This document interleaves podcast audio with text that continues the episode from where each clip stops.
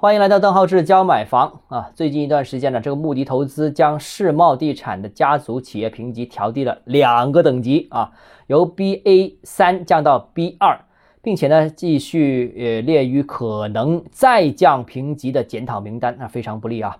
那穆迪表示啊，在世茂的融资渠道转弱啊，并且有大量的短期债务到期的情况下，流动性风险将会继续上升。他又指啊，世茂近期。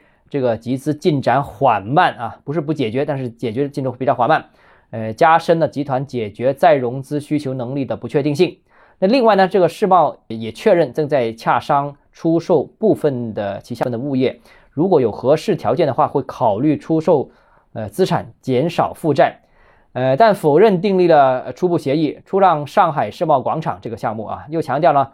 呃，没有到期应付的资产担保证券，澄清附属公司，呃，为一个借款人提供担保，但不是直接借款人，借款人已与基金讨论还款安排啊。呃，世贸这个信息是，我觉得说明什么呢？就虽然它只是一个个案，但是我觉得能看出很多问题。这世贸的确是在积极还债，地方政府其实我们也看到最近的新闻，就地方政府也给予这个企业大力的支持，真的，上海市政府给予很多支持。但折腾了已经好一段时间，但实际上并没有很理想的进展。近期世贸各种预警不但没有解除，反而有升级的迹象。为什么会这样一个情况呢？不单是嘛，我想说啊，很多企业都是这样。首先，第一个，实际支持的力度呢，远比之前新闻吹风的来的弱。无论是政策层面也好，资金层面也好，还是这个收购谈判也好，啊，说的多，但是实际上进展非常缓慢，利好。说的多，支持的也很少。第二个呢，就是潜在的买家实际也不多。呃，每家房地产企业其实资金都不充裕，对于收购啊，对于拿地啊这些大投入的操作都极为谨慎。这种情况不单指世贸一家，现在这个在洽商呃出售资产的企业都有面临的类似的一些问题。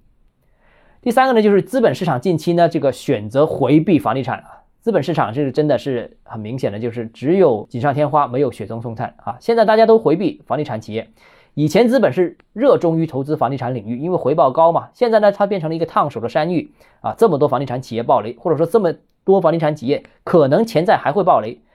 那现在虽然情况已经表明政策在支持了，价格已经很低了，可能的确也是一个抄底的时机，但这个资本还是主动选择回避，因为。